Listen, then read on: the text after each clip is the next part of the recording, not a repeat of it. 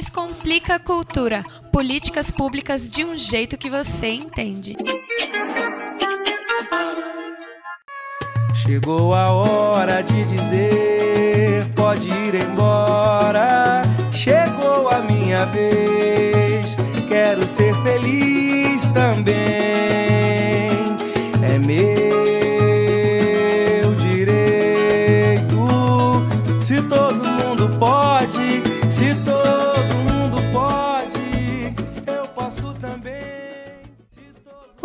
Você que segue sintonizado em 100,9 Rádio Cultura FM.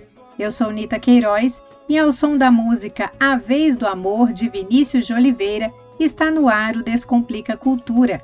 Aquela pausa para falar sobre políticas públicas, espaços de cultura, desafios e transformações do setor criativo. Olá, Anitta e ouvintes da Cultura FM. Eu sou Greta Noira e hoje o tema do Descomplica Cultura é a quinta edição do Festival Internacional de Cultura da Periferia, o Favela Sounds. Em tempos de pandemia, o Favela Sounds aderiu ao formato online e de 18 a 22 de agosto vai promover uma programação bem diversificada. São mais de 40 atividades, entre shows musicais, debates, entrevistas, oficinas e mentorias sobre o mercado criativo com direção geral de Amanda Bitar e direção artística de Guilherme Tavares, o Favela Sounds 2021 é realizado com patrocínio da Oi, captado via Lei de Incentivo à Cultura do Distrito Federal. O festival também conta com recursos do Fundo de Apoio à Cultura e incentivo do Prêmio Funarte Festivais de Música 2020. E para saber todos os detalhes da quinta edição do Favela Sounds, a Rádio Cultura FM conversou com o diretor artístico Guilherme Tavares. A entrevista será exibida em duas edições do Descomplica Cultura. Na primeira parte, que você ouve agora, Guilherme Tavares falou das novidades do formato virtual e apresentou as atrações artísticas do Favela Sounds 2021. Vamos conferir. Guilherme Tavares, seja muito bem-vindo à Rádio Cultura FM. O tema esse ano do Festival Favela Sounds é A Vez do Amor, que é inspirado numa música, um sambinha muito lindo, muito gostoso do Vinícius de Oliveira, artista aqui do Distrito Federal. E eu queria que você falasse que mensagem é essa que vocês querem passar para o público com esse tema, A Vez do Amor, para o Favela Sounds 2021. Nita, muito obrigado pelo espaço. É, estamos muito felizes de poder estar aqui compartilhando essa experiência Favela Sounds com vocês. E a vez do amor, na verdade, é uma resposta aos discursos de ódio. Eles nos atravessaram, atravessaram o festival e a história do festival de uma maneira muito intensa. No ano passado, eu acho que a intolerância chegou na gente, né? A intolerância chega nas pessoas todos os dias, mas chegou na gente de uma maneira muito forte no pós-carnaval. Rolou uma ameaça de bomba é, ao evento, e é naturalmente o evento que estava acontecendo numa agenda gigante da cidade, que era claramente voltado às narrativas LGBTs, periféricas, pretas. Desde então a gente vem maturando uma resposta. E a vez do amor, na verdade, é uma resposta ao ódio. A gente está tentando pensar de que formas, como a gente pode refundar as nossas relações a partir de uma ética coletiva amorosa, sabe? Uma ética do amor. A gente é, mergulhou em, em muita literatura bacana para pensar sobre amor mesmo, amor, participação social, amor como forma de manifestação coletiva, de mudança, né? Eu, eu quero para nós mais do que tudo. E a gente achou pertinente que nesse ano de pandemia, de isolamentos tão privilegiados para alguns e com tanta escassez para outros, a gente achou que era hora de solidarizar um pensamento como esse. Gui, a gente, antes de começar aqui a entrevista, você estava me falando um pouquinho é, dos desafios de você transferir uma, um festival como Favela Sounds para o ambiente totalmente virtual.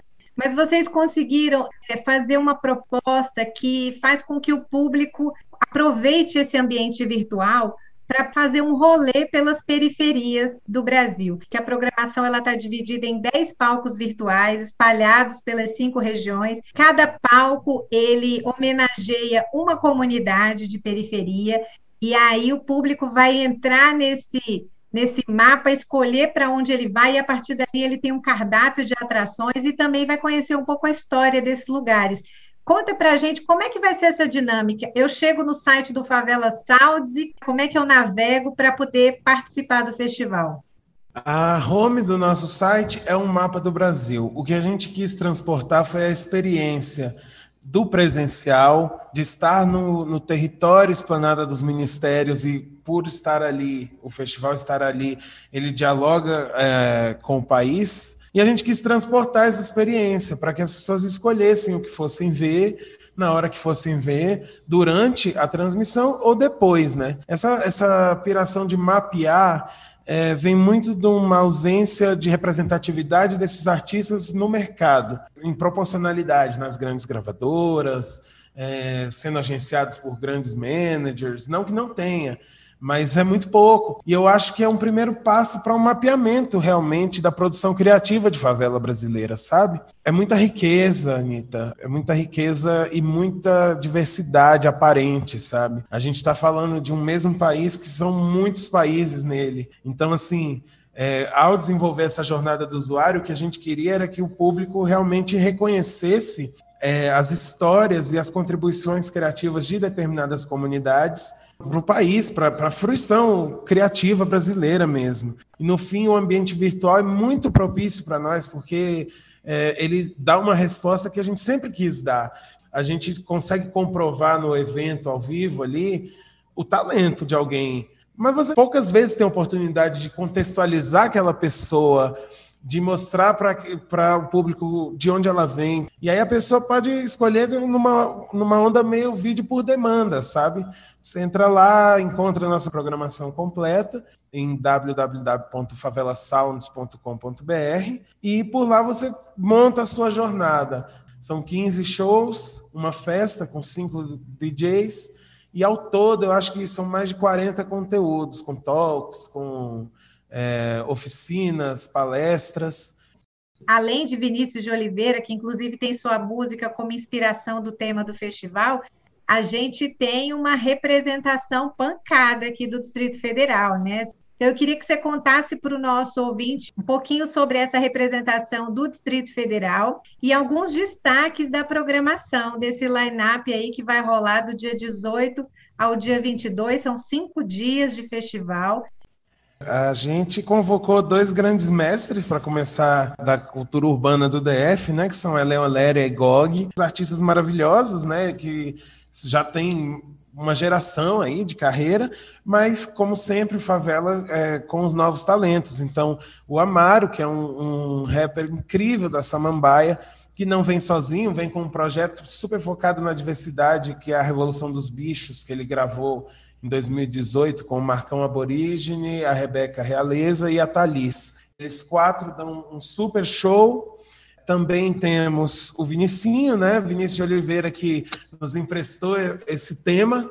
E o Murica, que é a nova geração do rap. Ele já é, se destaca muito no Puro Suco, né, que é uma banda bacana que mistura a coisa do rap com um som mais jazzístico, instrumental. E o Murica partiu para esse projeto solo dele e é uma oportunidade de mostrá-lo também para o país, né? A gente sabe que o favela alcança essa janela, então fazer essas pontes sempre é muito interessante para nós. O Line como um todo, a gente tenta dar um apanhado do país. Nós fizemos gravações em Salvador, aqui na cidade e em São Paulo. Estamos com é, gente do pop, do rap, do trap, do brega funk. Posso falar alguns? Shevchenko é louco, MC Mari, é, o Trap Funk Alívio, que é do, do, Nordeste de Amaralina, de Salvador, a Dama do Pagode, que é uma, uma cantora lésbica, numa cena dominada por homens e por um discurso muito machista, que é o pagodão baiano, né? Então ela quebra com tudo. Também a Travestis, que é uma cantora trans do Piauí, que também é do som do paredão, que também vem é, rompendo com essa cultura machista. Uma cantora cuia do Maranhão, a M, ela fez um show diretamente de lá. Shevchenko e a Louco fizeram um show em cima de uma laje, no alto do Miramar, na casa deles. E assim vai indo, Jupe do Bairro, é, Atue, uma banda super do pop, muito interessante de Curitiba, que debate a, a representatividade negra no Paraná e no Sul. e trazem esse, esse, debate um pouco dentro do nosso festival. Eu acho que para quem está interessado em conhecer a cultura periférica brasileira hoje, e principalmente os novos estilos, tem que assistir. Se todo mundo pode, se todo mundo pode, eu posso também.